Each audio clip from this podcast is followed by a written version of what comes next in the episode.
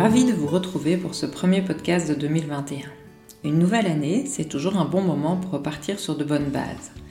Je vous propose donc de plonger dans le monde fascinant des petites molécules qui composent nos aliments. Nous allons parler de protéines, de lipides et de glucides, voir où les trouver et comment les consommer pour garantir une absorption maximale. Parce que n'oubliez pas que nous ne sommes pas ce que nous mangeons, mais ce que nous absorbons de ce que nous mangeons.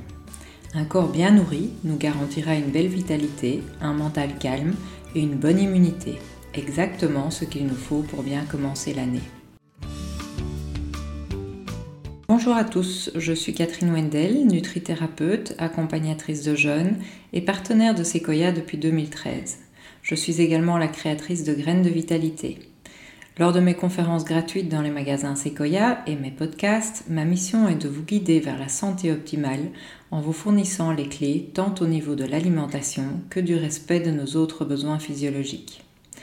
Vous retrouverez toutes les dates des podcasts et des conférences dans le magazine trimestriel Sequoia disponible en magasin ou en ligne, sur le site web de Sequoia, sur les réseaux sociaux de Sequoia ou inscrivez-vous à nos newsletters via le site web de Sequoia ou en m'envoyant un mail à grainesdevitalité.gmail.com Graines au pluriel et vitalité sans accent.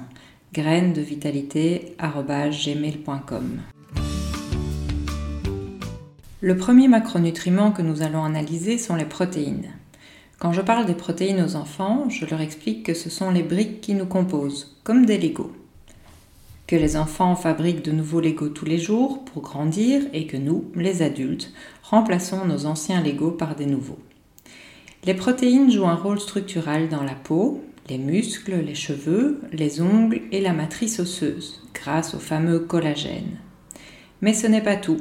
Vos anticorps sont des protéines, votre hémoglobine est une protéine, vos hormones sont des protéines, vos enzymes digestives sont des protéines, les précurseurs de vos neurotransmetteurs sont des, protéines, pardon, etc., etc. Bref, les protéines sont indispensables. Ce qu'il est important de comprendre, c'est que les protéines sont des combinaisons d'acides aminés. Une enzyme est une combinaison d'acides aminés différente d'une hormone et la protéine qui compose nos anticorps est une combinaison d'acides aminés différente de la protéine qui compose nos cellules musculaires. Vous comprenez donc que ce qui compte pour le corps, c'est d'avoir accès à tous les acides aminés nécessaires pour réaliser ce nombre immense de combinaisons différentes. Où va-t-il les trouver? Il va d'abord recycler une partie de nos anciennes protéines et récupérer les acides aminés mais nous devons également lui apporter de nouveaux acides aminés via l'alimentation. Les protéines que nous mangeons sont des chaînes d'acides aminés. La décomposition des protéines en acides aminés va avoir lieu dans notre système digestif. Nos protéines alimentaires sont composées de 20 acides aminés, dont 9 essentiels. Essentiels veut dire que le corps ne sait pas les produire lui-même et qu'ils doivent être amenés par l'alimentation.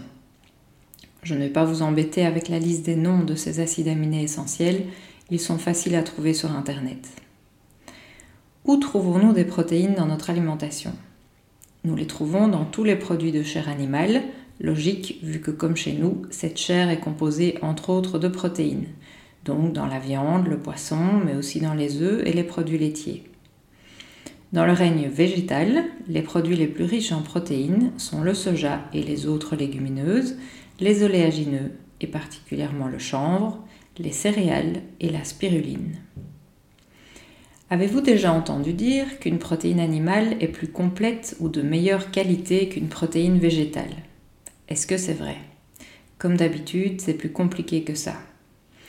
Toutes les protéines sont composées d'acides aminés, mais toutes les protéines n'ont pas le même score en acides aminés corrigés de la digestibilité des protéines un lot intitulé pompeux qui sert à évaluer la qualité des protéines en fonction de deux critères, les besoins en acides aminés de l'homme et la digestibilité des protéines. Et là, les protéines animales gagnent haut la main, sauf pour une exception végétale, le soja. Pourquoi est-ce que les protéines animales gagnent? Pour faire simple, parce qu'elles contiennent les acides aminés essentiels dans les bonnes proportions. Les protéines végétales contiennent tous les acides aminés essentiels également, mais souvent il y a un acide aminé peu présent. Cet acide aminé en faible quantité est alors ce qu'on appelle le facteur limitant. Je vais essayer d'expliquer ça le plus clairement possible sans image à l'appui, mais n'hésitez pas à faire un tour sur Internet en tapant facteur limitant protéines. Les acides aminés d'un aliment ne seront assimilés qu'à la hauteur du moins abondant dans l'aliment. Les acides aminés d'un aliment ne seront assimilés qu'à la hauteur du moins abondant dans l'aliment. Imaginez que les acides aminés de l'aliment sont représentés comme des bouts de bois alignés les uns à côté des autres. Leur hauteur dépend de la quantité de cet acide aminé présent dans le produit. La taille du plus petit bout de bois déterminera le niveau d'absorption de tous les bouts de bois. Prenons l'exemple d'une légumineuse. Les légumineuses sont riches en beaucoup d'acides aminés, mais contiennent peu de méthionine. Et donc, tous les autres acides aminés ne seront assimilés qu'à la hauteur de la teneur en méthionine. Le reste sera perdu. Ce facteur limitant n'existe pas dans les protéines animales qui contiennent tous les acides aminés essentiels dans les bonnes proportions. Mais il y a une solution pour rendre les protéines végétales aussi complètes qu'une protéine animale. Et nos ancêtres le savaient. Il suffit d'associer les légumineuses avec les céréales et le facteur limitant est résolu. Je résume. Les protéines animales ont un bon profil d'acide gras et apportent au corps tout ce qu'il lui faut. Les légumineuses manquent de méthionine, c'est leur facteur limitant. Les céréales manquent de lysine, mais au miracle, si on combine les deux, deux tiers de céréales et un tiers de légumineuses, ils deviennent aussi complets qu'une protéine animale. C'est ce qu'on retrouve dans les plats traditionnels comme la soupe de lentilles avec du pain chez nous, le couscous pois chiche en Afrique du Nord, les haricots rouges et le maïs en Amérique du Sud, le riz et les lentilles en Inde. Et il n'est même pas nécessaire de manger les légumineuses et les céréales au même repas. Dans la journée, c'est suffisant. Votre corps pourra faire la synthèse. Sauf pour les enfants. Pour eux, il vaut mieux combiner les deux au même repas. Il est important de noter qu'il existe dans le monde végétal des aliments qui présentent un profil d'acide aminé aussi complet qu'une protéine animale. On a déjà cité le soja, il y a aussi le quinoa, le sarrasin, le chanvre et la spiruline. Comment se passe la digestion et l'assimilation des protéines? La salive ne décompose pas les protéines. Il ne leur arrive donc rien dans votre bouche, ce qui ne vous dispense pas de les mâcher. L'estomac joue un rôle majeur dans la décomposition grâce à la pepsine. Pour activer la pepsine, l'enzyme qui va commencer la décomposition des protéines, il faut une bonne production d'acide gastrique au niveau de l'estomac. Nous avons vu dans le podcast de novembre que la production d'acide gastrique pouvait être diminuée par le stress. Comprendre l'importance de la bonne santé de l'estomac pour la bonne assimilation des protéines est primordial. Ceci explique aussi pourquoi les personnes âgées, qui ont souvent un acide chlorhydrique moins performant, n'ont plus envie de viande. Revenons à la décomposition. Celle-ci va se poursuivre dans l'intestin grêle grâce à la trypsine, l'enzyme protéolytique produite par le pancréas. Cette étape termine la décomposition des protéines en acides aminés qui pourront alors être absorbés au niveau de l'intestin grêle et transportés vers nos cellules. Quels sont nos besoins en protéines? On parle de 0,8 g par kilo de poids. C'est le minimum pour un adulte, mais totalement sédentaire. Pour maintenir une bonne santé, pour un adulte qui bouge normalement, on aura besoin de 1 à 1,2 g de protéines par kilo de poids. Ce qui veut dire que si vous pesez 60 kg, il vous faut plus ou moins 70 g de protéines par jour. Le besoin en protéines se base sur un poids normal, entre guillemets. Si vous pesez 200 kg pour 1m70, vous ne devez pas manger 240 g de protéines. Les personnes âgées, les sportifs, les femmes enceintes et allaitantes auront besoin de 1,2 g par kilo à 1,5 g par kilo. Il n'y a aucun danger à consommer jusqu'à 2 g de protéines par kilo de poids si vous êtes en bonne santé. Un manque de protéines est rare dans nos pays, mais il peut arriver si on suit un régime faible en protéines, végétalien ou végétarien mal géré, ou si on assimile mal les protéines, comme les personnes âgées. Dans les pays en voie de développement, ce manque n'est pas rare, malheureusement. Les petits enfants tout maigres avec un ventre gonflé c'est un manque de protéines complètes. Souvent, ils ne mangent que du maïs ou du riz, ce qui, comme nous l'avons vu, n'apporte pas les acides aminés essentiels dans les bonnes proportions. Il serait bien également pour votre synthèse musculaire d'avoir un repas par jour qui vous apporte 30 grammes de protéines en une fois. Les protéines restantes pourront être réparties sur les autres repas. Pour pouvoir faire notre petit calcul journalier, il ne manque plus qu'une donnée. Combien de protéines dans quel aliment Je vous invite à lire les étiquettes des produits que vous consommez et voici déjà les quantités pour les aliments les plus courants. Dans les produits animaux, on trouve plus ou moins 20 grammes de protéines par 100 grammes. Dans le tofu et le tempeh, 18 grammes par 100 grammes. Dans les légumineuses, entre 20 et 25 grammes pour 100 grammes de poids sec, c'est important, donc avant cuisson. Dans un œuf, 6 grammes. Dans le lait, 3 grammes par 100 grammes et dans le yaourt, 4 grammes par 100 grammes. Le fromage, pour le fromage frais, 15 grammes par 100 grammes. Pour le fromage à pâte dure, 30 grammes par 100 grammes. Donc les fromages en excès peuvent vite nous faire dépasser notre besoin quotidien en protéines. Dans les noix, donc dans les oléagineux, on trouve plus ou moins 16 grammes par 100 grammes. Mais attention, on va essayer de ne pas dépasser 40 grammes d'oléagineux par jour. Dans les céréales, entre 5 et 15 grammes, encore une fois, par 100 g de poids sec, comme pour les légumineuses. Dans les pommes de terre et les patates douces, plus ou moins 2 g par 100 g. Dans la spiruline, plus ou moins 60 g par 100 g. Mais qui va manger 100 g et même 20 g de spiruline? Néanmoins, ça reste un bon complément s'il y a un risque de carence. Et le chanvre, plus ou moins 30 g par 100 g dans les graines de chanvre. Quelques points d'attention concernant les protéines animales maintenant. Toutes les protéines sont acidifiantes, mais particulièrement les protéines animales. Donc essayez de toujours les consommer avec des légumes ou des fruits. Et si vous les mangez avec des féculents, la pomme de terre et la patate douce, basique, seront plus adaptées que les céréales. On ne va donc pas manger de fromage avec du pain, mais avec des légumes ou des fruits par exemple. Essayez de manger peu ou pas de protéines animales le soir et surtout pas de viande rouge pour éviter une digestion trop longue qui pourrait interférer avec les travaux de maintenance du sommeil. Adaptez également votre consommation de viande rouge à vos besoins en fer. Il en faut un peu pour les enfants et les femmes non ménopausées, mais beaucoup moins pour les hommes et les femmes ménopausées. Soyez exigeants et même intransigeants dans le choix de vos protéines animales. Essayez le plus possible de trouver de la viande d'animaux heureux, c'est-à-dire qui ont eu une vie digne de ce nom avant de la sacrifier pour nous. Il y a de plus en plus de bonnes adresses, renseignez-vous.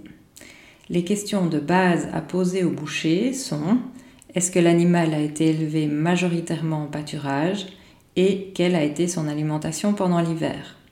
Pour les poissons, il existe des listes des poissons en voie d'extinction.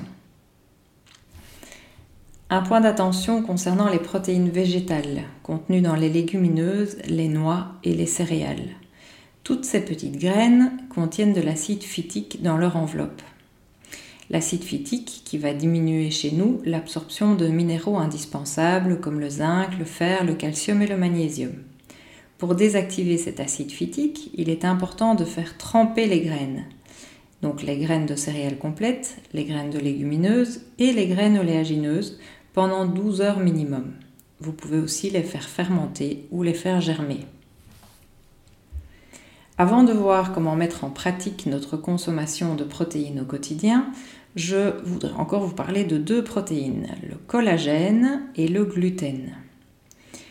Le collagène est la protéine la plus abondante dans notre corps. C'est la colle qui fait tout tenir ensemble. Notre production de collagène diminue avec l'âge et alors tout se décolle et commence à tomber. Vous voyez ce que je veux dire? Rides, poitrine, fesses, triceps qui se transforment en rideaux.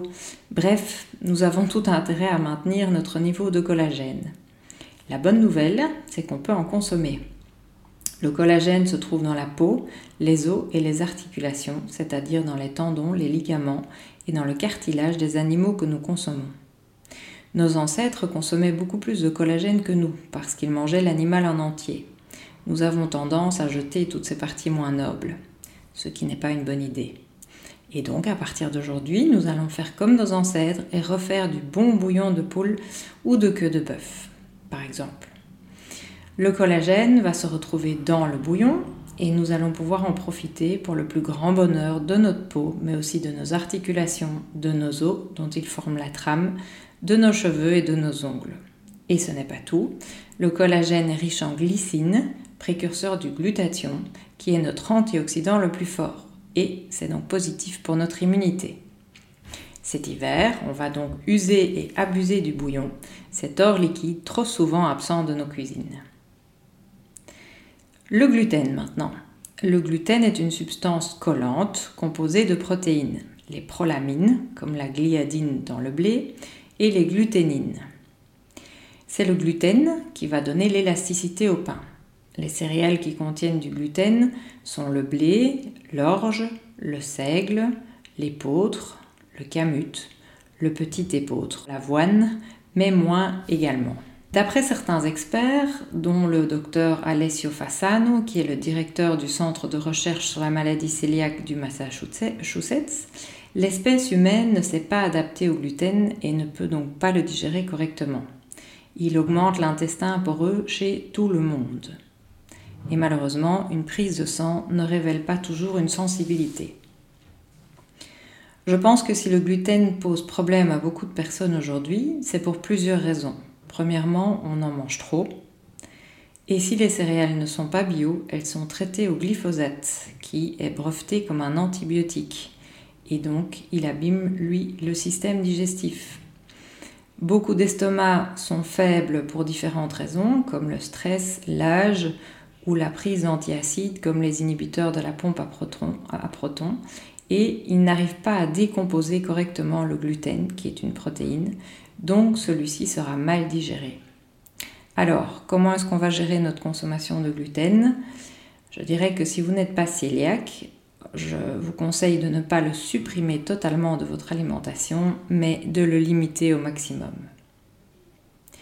Résumons maintenant tout ce que nous savons sur les protéines pour voir comment mettre en pratique au quotidien. Un estomac en bonne santé est indispensable pour une bonne décomposition et ensuite une bonne assimilation. Essayez de ne pas combiner les protéines animales et les féculents au même repas si vous avez un estomac faible. Essayez d'avoir tous les jours la bonne quantité de protéines, presque, hein, parce qu'on peut parfois en consommer plus, mais aussi parfois moins, ou aussi jeûner de temps en temps, ou manger moins de protéines quand il fait très chaud en été et qu'on a juste envie de fruits bien à queue. Adaptez votre consommation de viande rouge à vos besoins. Soyez exigeant et même intransigeant dans le choix de vos protéines animales. Pour diminuer votre consommation de produits animaux, essayez de prévoir une ou deux journées végétariennes ou végétaliennes dans votre semaine et remplacez alors les protéines animales par des protéines complètes végétales en combinant céréales et légumineuses ou en consommant des produits au soja. À propos de soja, les produits consommés depuis des millénaires en Asie, sans poser de problème de santé, sont les produits au soja lactofermenté et le tofu. Pas de souci donc avec le tempeh, le miso, le natto et le tofu. Concernant le tofu, je vous conseille le tofu lactofermenté de la marque Sojami qu'on trouve chez Sequoia. Les produits au soja évités sont les laits, les yaourts et les crèmes. Manger les protéines animales le matin et le midi et des protéines végétales le soir. Tremper les céréales complètes, les légumineuses et les oléagineux. Manger les légumineuses avec des céréales pour créer des protéines complètes, sauf pour le soja qui est déjà complet. Manger les protéines animales et végétales avec des légumes. Pensez à boire du bouillon et limiter votre consommation de gluten. Voilà pour les protéines et les acides aminés. Passons aux lipides maintenant. Une famille compliquée, les lipides. Les lipides sont composés d'acides gras, comme les protéines sont composées d'acides aminés. On les trouve dans notre corps sous la forme de phospholipides dans la paroi de nos cellules, sous la forme de triglycérides dans nos cellules graisseuses, sous la forme de cholestérol, également dans la paroi de nos cellules, et pour finir sous la forme de dérivés du cholestérol comme les hormones sexuelles, le cortisol, la bile et la vitamine D. Les lipides ont donc un rôle structural dans la paroi de nos cellules et ils sont surtout notre plus grande réserve énergétique. Si vous avez un poids normal, vous avez deux jours de réserve de sucre dans le foie et dans les muscles et 40 jours de réserve de graisse. Comment se passe la digestion et la décomposition des lipides? Comme pour les protéines, il ne leur arrive rien dans la bouche. La décomposition des lipides commence dans l'estomac grâce à des lipases de la base de la langue et se poursuit dans l'intestin grêle grâce aux lipases pancréatiques et à la bile qui va venir émulsionner les lipides comme notre savon de vaisselle le fait avec le gras de nos plats. L'assimilation se fera au niveau de l'intestin grêle. Pour bien assimiler les lipides, il est donc important d'avoir une vésicule biliaire qui fonctionne bien. Et la vésicule biliaire va bien fonctionner si elle reçoit un message bien acide de la part de l'estomac. Je vous renvoie donc encore une fois à l'importance de la gestion du stress et d'un estomac en bonne santé pour une bonne décomposition des nutriments et une bonne assimilation. Comme pour les acides aminés, il existe des acides gras essentiels, c'est-à-dire des acides gras qui doivent être apportés par l'alimentation. Il s'agit des oméga 3 et des oméga 6. On verra après où les trouver et les pièges à éviter. Dans notre alimentation, on trouve trois grandes familles d'acides gras. Les acides gras saturés, solides à température ambiante, les monoinsaturés et les polyinsaturés. Prêt pour un peu de chimie? Ne fouillez pas tout de suite, ça va être rapide et puis on reviendra à du concret. Les lipides sont composés d'acides gras, c'est-à-dire de chaînes de molécules de carbone reliées entre elles, sur lesquelles viennent se fixer des atomes d'hydrogène. Quand tous les, électrons du carbone sont occupés par de l'hydrogène, on parle de graisse saturée, c'est-à-dire une graisse dont toutes les liaisons sont saturées en hydrogène. Quand une liaison de la chaîne de carbone n'est pas saturée, on parle d'acide gras monoinsaturé, une place libre à prendre. Quand plusieurs liaisons ne sont pas saturées, on parle d'acide gras polyinsaturé, plusieurs places sans hydrogène et donc libres. Qui va venir occuper les places libres, pensez-vous? Qui circule dans l'air? Oui, l'oxygène. Les huiles riches en acides gras polyinsaturés vont donc être facilement oxydées. Vous avez déjà entendu ce terme, je suppose, et ce n'est pas positif. Ça veut dire que l'huile rancit et devient nocive pour notre santé. Ce phénomène va se produire lors d'une exposition à la lumière, à l'air et à la chaleur. Aucune des huiles alimentaires que nous consommons n'est composée que d'acides gras saturés ou que monoinsaturés ou que polyinsaturés. C'est toujours un mélange des trois types de molécules. Regardez sur l'arrière de vos bouteilles d'huile, c'est souvent noté. Par exemple, en moyenne, l'huile d'olive contient une grande majorité de graisses monoinsaturées, 76%. Elle contient 9% de polyinsaturés et 15% de saturés. L'huile de coco, elle, est à 92% saturée, 6% monoinsaturée et 2% polyinsaturée. Le beurre est à 68% saturé, 28% monoinsaturé et 4% polyinsaturé. L'huile de lin n'est qu'à 10% saturée, à 21% monoinsaturée et 69% polyinsaturée.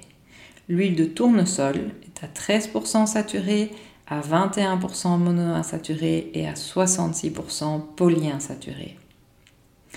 Les différentes compositions vont justifier les différents usages que nous allons faire de ces huiles. Toutes les huiles doivent être conservées dans du verre. Le plastique pourrait migrer du contenant vers le contenu. Toutes les huiles qui ne sont pas solides à température ambiante doivent être conservées dans des contenants en verre foncé pour éviter l'exposition à la lumière. On n'achète donc pas une huile de noix qui se trouve dans un contenant en verre clair.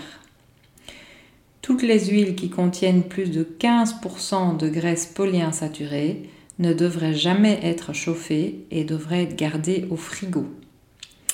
En résumé, l'huile de palme, l'huile de coco, le ghee, qui est le beurre clarifié, Les graisses animales comme le sein doux ou la graisse de canard peuvent rester en dehors du frigo dans des contenants en verre clair. Ce sont les huiles les plus résistantes à la chaleur et donc les meilleures pour cuisiner. L'huile d'olive, de noisette et d'avocat, qui sont riches en graisses monoinsaturées, peuvent rester en dehors du frigo, mais dans des contenants foncés, et on peut les chauffer sans les faire fumer évidemment. Toutes les autres huiles, qui contiennent plus de 15% de graisse polyinsaturée, doivent être conservées dans des contenants en verre foncé, au frigo, et ne jamais être chauffées. Autre point important sur les lipides, l'équilibre oméga 6, oméga 3, les deux acides gras essentiels. Pour maîtriser notre niveau inflammatoire, il est important de garder un rapport oméga 6, oméga 3 de 5 pour 1 maximum. Donc maximum 5 oméga 6 pour 1 oméga 3 dans notre sang et donc dans notre alimentation. Pourquoi? Parce que l'oméga 6 est inflammatoire. L'inflammation, ce n'est pas mauvais. L'inflammation est même vitale pour guérir une blessure, par exemple, mais trop d'inflammation est néfaste et va donner toutes les pathologies en it, tendinite, sinusite, bursite, bronchite, arthrite, etc. etc. L'oméga 3, lui, est anti-inflammatoire et vient donc équilibrer l'inflammation provoquée par les oméga 6. Il faut donc un rapport de 5 sur 1 maximum. Or, le belge moyen est souvent à 20 sur 1 dans ses prises de sang. Pourquoi? Parce que l'huile la plus utilisée dans l'industrie agroalimentaire est l'huile de tournesol, parce qu'elle n'est pas chère. Et le rapport oméga 6, oméga 3 de l'huile de tournesol est de 600 sur 1. Et en plus, l'huile de tournesol contient, comme on l'a vu avant, 66% de graisse polyinsaturée et ne devrait donc jamais être chauffée. Est-ce donc normal de trouver des chips à l'huile de tournesol? Non. Des frites à l'huile de tournesol? Non. Des mayonnaises à base d'huile de tournesol qui traînent dans des verres transparents dans les rayons pendant des mois? Non. Des pestos à l'huile de tournesol? Non, parce qu'on va les chauffer. Des plats préparés à réchauffer contenant de l'huile de tournesol? Non plus. Ces huiles mal utilisées sont un énorme problème de santé. Elles vous inflamment et vous font rouiller et donc vieillir plus vite. C'est un problème au moins aussi important que la consommation excessive de sucre. Comment contourner ce problème? Ne plus acheter d'huile riche en oméga 6, ne plus acheter de plats préparés mal formulés, Cuire les frites comme mamie avec de la graisse de bœuf. Acheter des chips une fois par mois maximum et alors cuites à l'huile de coco. Il y en a chez Sequoia. Faire votre mayonnaise vous-même à base d'huile d'olive ou d'avocat. Acheter des pestos à l'huile d'olive. Ils coûteront peut-être un euro de plus mais seront tellement meilleurs. Bref, vous intoxiquer avec des huiles mal utilisées n'est pas une fatalité. Encore, encore trois remarques sur les oméga 6 et oméga 3. Première remarque, il existe trois molécules d'oméga 3 dans notre alimentation.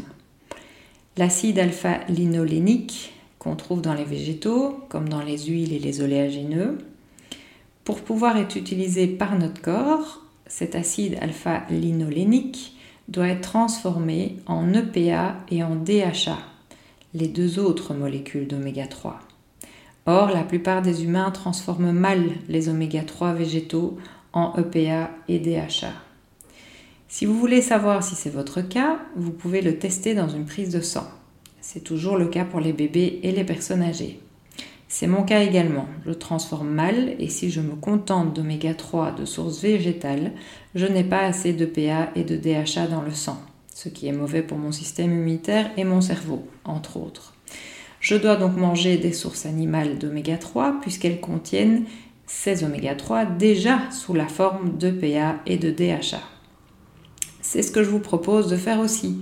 Essayez de manger deux ou trois fois par semaine des petits poissons gras, sardines, maquereaux, harengs, anchois, saumon bio et sauvage, et pourquoi pas une fois par semaine du foie de morue. Si vous n'aimez pas le poisson gras, je vous conseille de prendre un complément à base d'huile de krill ou d'algues pour les végétaliens. N'oubliez pas que les oméga 3 sont essentiels. Pour vos salades, choisissez une huile riche en oméga 3 vous pouvez mélanger à de l'huile d'olive qui, elle, contient déjà assez d'oméga 6 pour vos besoins quotidiens. Concernant les compléments d'oméga 3, attention, ce sont des fluidifiants sanguins. Donc ne les prenez pas autour d'une opération ou en fin de grossesse ou si vous prenez de l'aspirine ou un fluidifiant sanguin. Par contre, il n'y a pas de souci avec les oméga 3 dans les aliments. Deuxième remarque, les oléagineux sont surtout une source d'oméga 6, sauf les graines de lin et de chia, plus riches en oméga 3. On va donc limiter la consommation d'oléagineux à 40 grammes par jour. Troisième remarque, la viande des animaux élevés en pâturage est plus riche en oméga 3 et moins riche en oméga 6. Normal, vu que l'herbe est riche en oméga 3 et que le blé et le soja dont sont nourris les autres sont riches en oméga 6. Idem pour les œufs des poules élevées en liberté, à condition qu'elles aient accès à un parcours enherbé. Encore une raison pour bien choisir les produits animaux que l'on va consommer. Le dernier point théorique qu'il nous reste à voir sur les acides gras sont les acides gras trans. Le mot trans ne vient pas de transformer, mais de la structure physique de la molécule. Si les atomes d'hydrogène sont du même côté d'une liaison insaturée de la chaîne carbonée, la structure est appelée cis. Si les atomes d'hydrogène sont de part et d'autre d'une liaison insaturée de la chaîne carbonée, la structure est appelée trans. Il existe des graisses, trans naturelles dans l'intestin des ruminants et donc dans les produits laitiers et la viande de ces ruminants. À petite dose, ces graisses trans naturelles ne semblent pas poser problème. Une graisse trans industrielle est une graisse végétale, souvent liquide au départ, qu'on va rendre plus solide et moins facile à oxyder en lui ajoutant des molécules d'hydrogène. Les huiles ainsi créées ranciront moins vite et seront plus faciles à transporter. Elles font donc le bonheur de l'industrie agroalimentaire. On retrouve ces graisses sur nos emballages sous le nom de graisses totalement ou partiellement hydrogénées. Leur fabrication fait intervenir de l'hexane, un dérivé de pétrole, et des métaux lourds comme le nickel et l'aluminium. Elles sont inflammatoires, augmentent le risque d'obésité, de cancer, de maladies cardiovasculaires, de problèmes de mémoire et de diabète.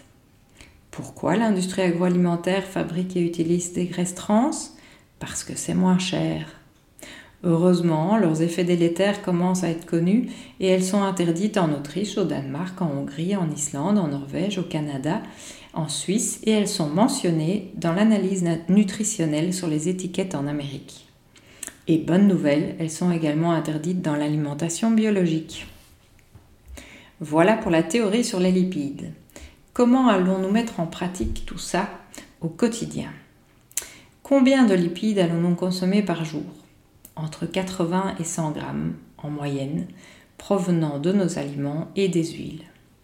Concernant la répartition entre les différents types d'acides gras, on va prendre 50% de monoinsaturés, 30% de saturés et 20% de polyinsaturés, ce qui au quotidien peut donner 40 grammes d'acides gras monoinsaturés, 20 grammes de saturés et 15 grammes de polyinsaturés. Par exemple, pour votre consommation d'huile sur la journée, ça peut donner 3 cuillères à soupe d'huile d'olive, 20 g de beurre ou d'huile de coco et une cuillère à soupe d'huile de lin, par exemple. N'oubliez pas qu'il faut utiliser et stocker les huiles selon leurs caractéristiques chimiques. On va cuire avec du beurre clarifié, donc du ghee, avec de l'huile de coco, de l'huile d'olive ou des graisses animales. On va donc encore une fois veiller à ce que nos acides gras animaux viennent bien d'animaux heureux, élevés majoritairement en pâturage. On va manger deux ou trois fois par semaine des petits poissons gras pour assurer un apport d'oméga 3 facilement utilisable par le corps. Si on n'aime pas les poissons gras, on pense à prendre un complément d'oméga 3. On va consommer maximum 40 grammes d'oléagineux par jour en variant bien. Et on va pas oublier que les huiles sont des produits transformés, donc privilégiez toujours l'aliment entier. Par exemple, privilégiez la noix à l'huile de noix. Pour les huiles riches en oméga 3, je vous conseille l'huile de lin, de péria ou de cameline. Voilà pour les lipides. Et la dernière grande famille de macronutriments maintenant, les glucides. À quoi servent les glucides, donc les sucres? Les sucres servent à produire de l'énergie. Quand nous en consommons plus que nécessaire pour nos dépenses énergétiques, les sucres en excès sont stockés dans nos muscles et notre foie sous la forme de glycogène. Cette forme de stockage est malheureusement très limitée.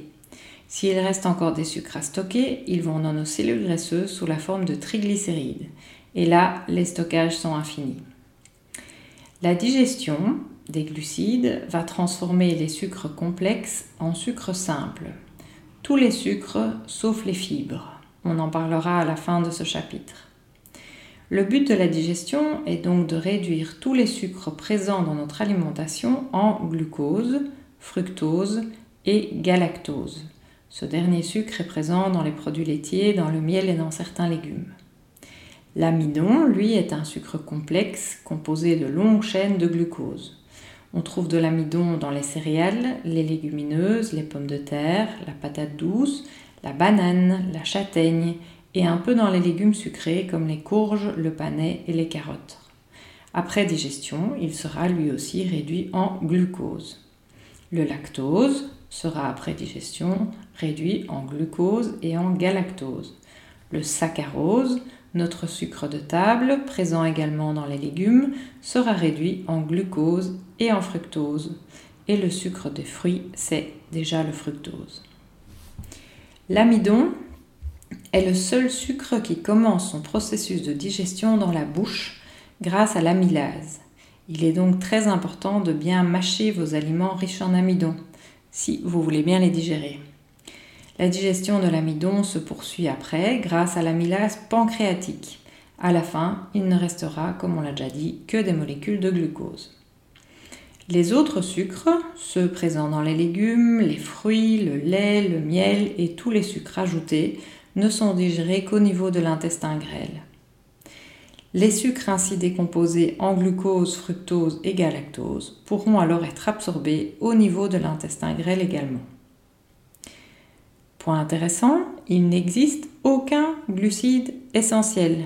Vous vous rappelez qu'il existe des acides aminés essentiels, des acides gras essentiels, mais il n'existe aucun glucide essentiel. On sait donc théoriquement vivre sans glucides. Ce qui est, enfin était, avant qu'ils aient accès à notre alimentation occidentale, le cas des Inuits, par exemple, qui vivent dans un environnement qui leur offre très très peu de glucides. Et nos ancêtres, il y a 20 000 ans, pendant la dernière période glaciaire, ils ont survécu avec très très peu de glucides pendant longtemps également.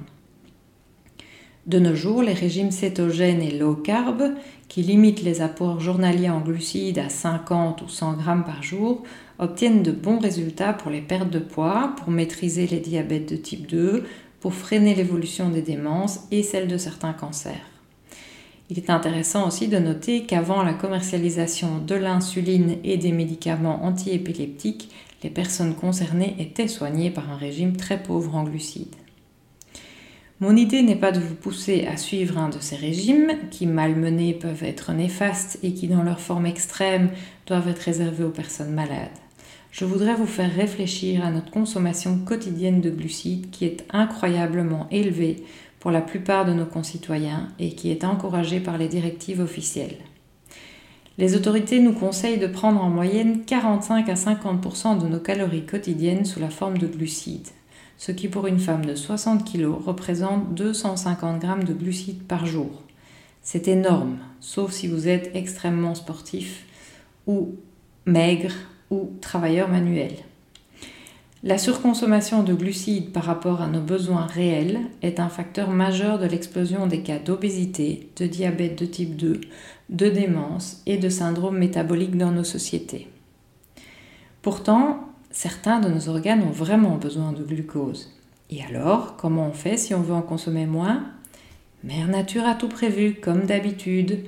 La prochaine période glaciaire peut arriver, vous survivrez si vous avez des protéines et des lipides.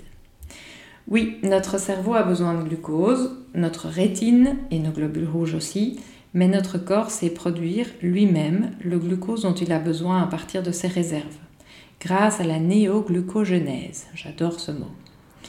Les autres organes de votre corps, en l'absence de glucose, savent se nourrir d'acides gras stockés ou alimentaires ou d'acides gras transformés en corps cétoniques par le foie. C'est ce qui se passe quand vous jeûnez, ou pendant une famine, ou pendant une tempête de neige de 4 jours chez monsieur et madame des cavernes. Vous savez que le jeûne sans excès est bon pour la santé, il l'est justement parce qu'il oblige nos organes à se nourrir d'autre chose que de glucose apporté par l'alimentation. Où trouve-t-on des glucides? On les trouve dans les céréales, les légumineuses, les produits laitiers, ces trois types d'aliments que nous ne consommons que depuis 10 000 ans, nous savons donc vivre sans. On les trouve aussi dans les tubercules, les fruits et les légumes. Et puis évidemment dans tous les sucres ajoutés, le sucre blanc issu de la betterave, le sucre de canne, le sucre de coco, le sirop d'agave, le sirop de glucose fructose, le sirop d'érable et le seul sucre naturel, le miel. À part le miel, ces sucres ajoutés n'existaient pas il y a 3000 ans. Conclusion, on n'en a pas besoin, jamais, pas un gramme. Or, la consommation de sucre ajouté est passée de 2 kg par personne par an en 1826 à 34 kg par personne et par an en 2020. Je répète, on n'en a pas besoin, mais si vous en consommez, essayez de rester sous 10 g de sucre ajouté par jour. L'OMS voudrait que vous en consommiez moins de 25 g par jour. Et vos étiquettes alimentaires disent que 90 g par jour c'est ok. Merci les lobbies du sucre. Pourquoi les sucres ajoutés sont-ils mauvais pour la santé? Les méfaits du sucre sont liés à l'index glycémique important, on en reparle tout de suite, et à l'absence de minéraux et de vitamines. Que fait le sucre ajouté consommé en excès? Il nourrit les cellules cancéreuses et produit des polypes, il fait monter les triglycérides et augmente les risques de maladies cardiovasculaires, il accélère le vieillissement, il produit du caramel dans vos artères, c'est-à-dire qu'il rend votre sang visqueux, ce qui provoque diabète, manque d'énergie, déclin cognitif, atteinte des capillaires et des nerfs périphériques, risque cardiovasculaire, atteinte rénale, cécité, hypertension. Il est acidifiant, c'est un voleur de minéraux basiques et il est donc déminéralisant. Il diminue l'immunité, il provoque des hypoglycémies avec nervosité, irritabilité et manque d'énergie. Et pour certains chercheurs, il est une drogue plus dure que la cocaïne. Le problème des sucres ajoutés, c'est également qu'ils ont un indice glycémique très élevé. Qu'est-ce que ça veut dire? Que leur consommation va augmenter fortement le niveau de sucre dans notre sang. Le corps n'aime pas du tout cet excès de sucre qui circule et qui provoque inflammation et sang visqueux. Il va donc faire appel à l'hormone qui permet au sucre de rentrer dans les cellules et de quitter la circulation sanguine. Cette hormone est produite par le pancréas, c'est l'insuline. L'insuline est vitale et c'est une invention géniale dans un monde qui n'est pas soumis à un excès de glucides permanent. L'insuline, c'est notre hormone de stockage. Elle voit du sucre dans votre sang et c'est la fête. Bah oui, parce que chez nos ancêtres chasseurs-cueilleurs, les aliments qui faisaient fort monter la glycémie étaient très rares. Pour rappel, ils n'avaient pas ou très peu de céréales et de légumineuses, pas de produits laitiers, des fruits en saison et beaucoup moins sucrés que nos fruits modernes, pas de sucre ajouté, des tubercules et des légumes racines, oui, mais surtout des légumes feuilles. Donc l'insuline est ravie de vous faire stocker d'abord du glycogène dans le foie et les muscles, et quand les stocks sont pleins, elle va stocker le reste dans nos cellules graisseuses. Et elle est contente l'insuline parce que tous ces stocks vont vous permettre de survivre au prochain hiver. Ah oui, zut, c'est vrai, chez nous c'est toujours l'été ou l'automne, et donc tous les stocks, on les accumule un peu plus chaque année autour du ventre, des hanches, dans les cuisses, et malheureusement aussi autour des organes vitaux. Notre pancréas se fatigue à devoir produire autant d'insuline et parfois ça termine en diabète de type 2 et souvent en surpoids et en problèmes inflammatoires. Quels glucides allons-nous consommer de préférence alors? Tous les légumes pour leur richesse en nutriments et en fibres, les fruits peu glycémiants, je vous invite à aller voir des tableaux sur internet ou à acheter un livre. Les meilleurs fruits restent les petites baies bleues et rouges, et pour retarder la vidange de l'estomac et donc la libération du sucre des fruits dans le sang, mangez-les avec des oléagineux. Les tubercules comme la pomme de terre et la patate douce en troisième lieu pour leur facilité de digestion et leur côté basique, mais toujours avec un lipide pour retarder la vidange gastrique et la libération du sucre dans le sang. En quatrième lieu, des céréales complètes sans gluten, comme le sarrasin, le millet, le riz et le quinoa. Et en cinquième point, des produits laitiers pauvres en lactose, comme les fromages à pâte dure.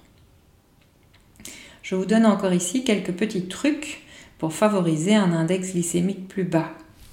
Cuisez vos tubercules avec la peau et ne les réduisez pas en purée. Mangez des fruits entiers et pas en jus. Les fruits cuits font plus monter la glycémie que les fruits crus. Les fruits en compote font plus monter la glycémie que les fruits en morceaux à mâcher. Les pâtes al dente font moins monter la glycémie que les pâtes trop cuites. Les riz translucides font moins monter la glycémie, comme le riz basmati. Le pain au levain fait moins monter la glycémie que le pain à la levure, parce qu'il est plus acide. Le yaourt provoque une forte réponse insulinémique, même si son index glycémique est bas. Méfiez-vous si vous avez des problèmes de poids ou de glycémie. La galette de riz ou d'une autre céréale est une catastrophe, elle est très glycémiante. Si vous voulez en manger, alors associez-la à des lipides et des protéines pour retarder la libération du glucose. Votre corps n'aime pas les grandes fluctuations de glycémie, essayez de ne pas grignoter entre les repas et surtout pas sucrer. Essayez de bien équilibrer l'impact de vos repas sur la glycémie. Un petit mot sur le fructose maintenant. Le fructose n'est pas métabolisé comme les autres sucres. Le glucose, lui, peut être absorbé par toutes vos cellules. Le fructose n'est absorbé et métabolisé que par les cellules du foie. Le foie va le stocker sous la forme de glycogène et s'il en a trop et qu'il n'a plus de place pour le glycogène, il va le stocker sous la forme de graisse dans le foie, ce qui donne un foie gras, comme les oies. Chez l'homme, on parle poliment d'une stéatose hépatique. 30% des adultes sont concernés par ce problème. Parfois, cette stéatose peut se transformer en stéatohépatite ou NASH, ce qui est la stéatohépatite non alcoolique. On l'appelle aussi maladie du soda.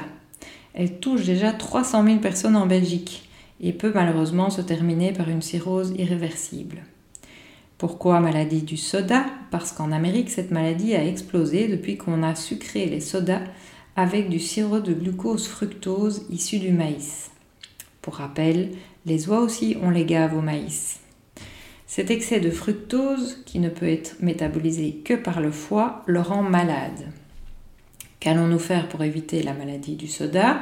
Déjà, ne pas boire de soda, ne jamais utiliser de fructose en poudre, ne pas acheter des produits qui contiennent du sirop de glucose fructose et ne pas consommer des fruits en excès. Maximum 3 fruits par jour semble une bonne moyenne, mais pas 3 bananes ou 3 mangues. Attention aussi au sirop d'agave et au miel très riche en fructose. Le fructose en excès peut se traduire dans votre prise de sang par des triglycérides élevés et un acide urique élevé. Quelques mots sur les édulcorants maintenant. Tous les édulcorants vont entretenir votre envie de produits sucrés et aucun édulcorant n'est intéressant pour la santé. Mais certains sont inoffensifs et d'autres nocifs. Commençons par les inoffensifs.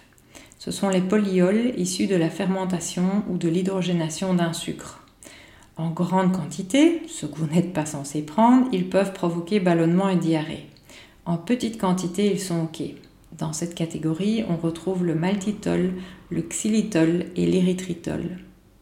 La stevia semble ok aussi, à petite dose et pas tous les jours. Les édulcorants nocifs maintenant. Il s'agit des édulcorants chimiques comme l'aspartame, l'acésulfame K et le sucralose. Ils abîment la flore intestinale, ce qui est très néfaste pour votre immunité et serait potentiellement cancérigène. Parlons des fibres maintenant. Les fibres alimentaires font partie de la famille des glucides également. Ce sont des polysaccharides à chaîne plus ou moins longue que l'homme ne sait pas digérer. On les retrouve dans les aliments d'origine végétale. Il y a deux types de fibres dans nos végétaux, les fibres solubles et les fibres insolubles. Les fibres insolubles augmentent le volume fécal afin de régulariser la fonction intestinale et elles peuvent irriter l'intestin si elles sont consommées en trop grande quantité. On les trouve dans les feuilles, la peau des fruits et des légumes, les céréales, les oléagineux et les légumineuses. Deux exemples sont la cellulose et la lignine. Les fibres solubles, elles, nourrissent notre flore intestinale. Ce sont les fameux prébiotiques. Elles ont la propriété de diminuer les taux de glucose sanguin et de cholestérol et elles vont réguler le transit également. Elles ont un effet positif sur la satiété. Elles ne sont pas irritantes, mais elles peuvent faire ballonner si on en consomme trop ou plus que notre consommation habituelle. Donc, augmentez toujours la dose de fibres solubles graduellement.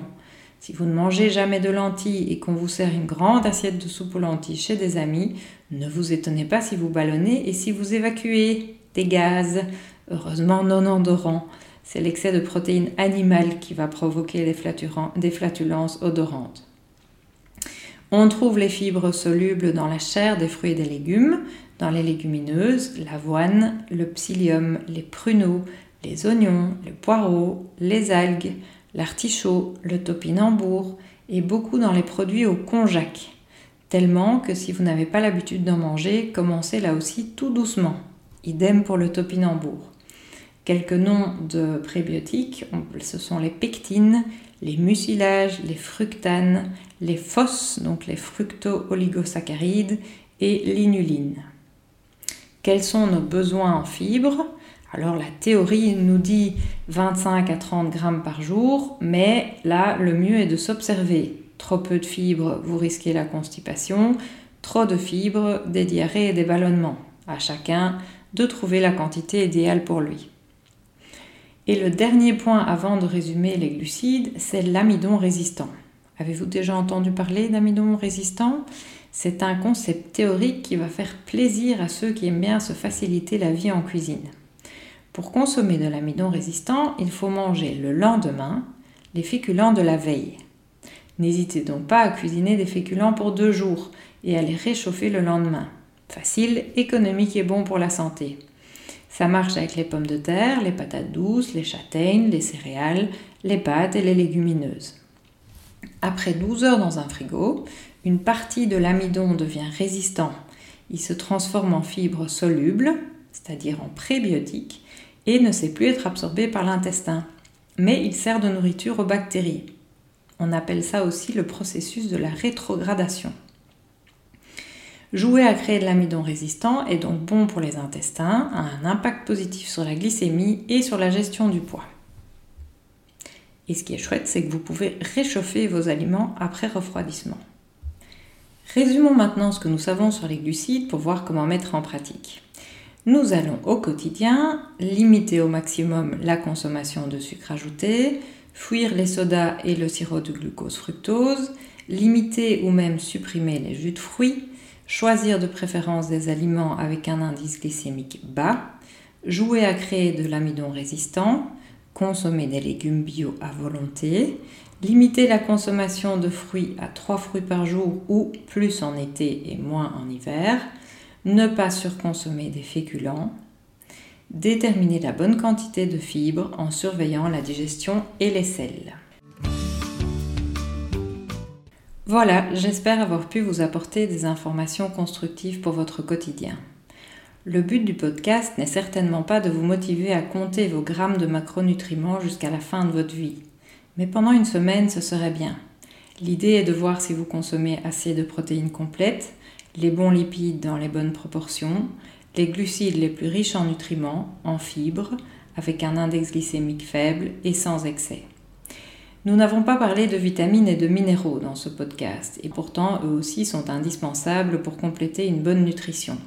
Mais, même si certaines vitamines et certains minéraux méritent d'être pris sous la forme de compléments alimentaires, la plupart se retrouvent précisément dans les aliments d'origine animale et végétale bio, non transformé, de saison, abordé et conseillé tout au long du podcast.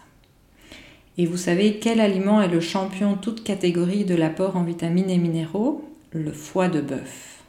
Voici une recette de mousse de foie qui vous permettra, je l'espère, d'en manger plus régulièrement.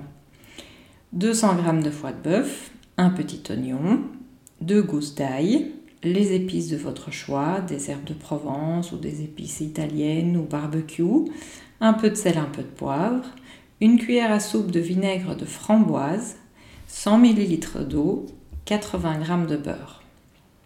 Coupez le foie en fines lamelles, dorez-le dans une casserole avec l'ail et l'oignon, ajoutez les épices, l'eau, le sel et le poivre. Amenez à ébullition, puis cuire 10 minutes à feu moyen. Ajoutez le beurre et mixez le tout au blender. Mettez-le dans un récipient hermétique en verre laissez refroidir et puis conservez-le au frigo.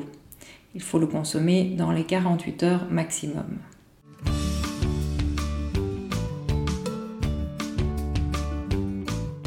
Merci de m'avoir écouté et n'oubliez jamais que la vie est un miracle, que vous êtes un miracle et que vous avez avec chaque bouchée que vous avalez et chaque geste que vous posez la possibilité de renforcer votre merveilleux corps.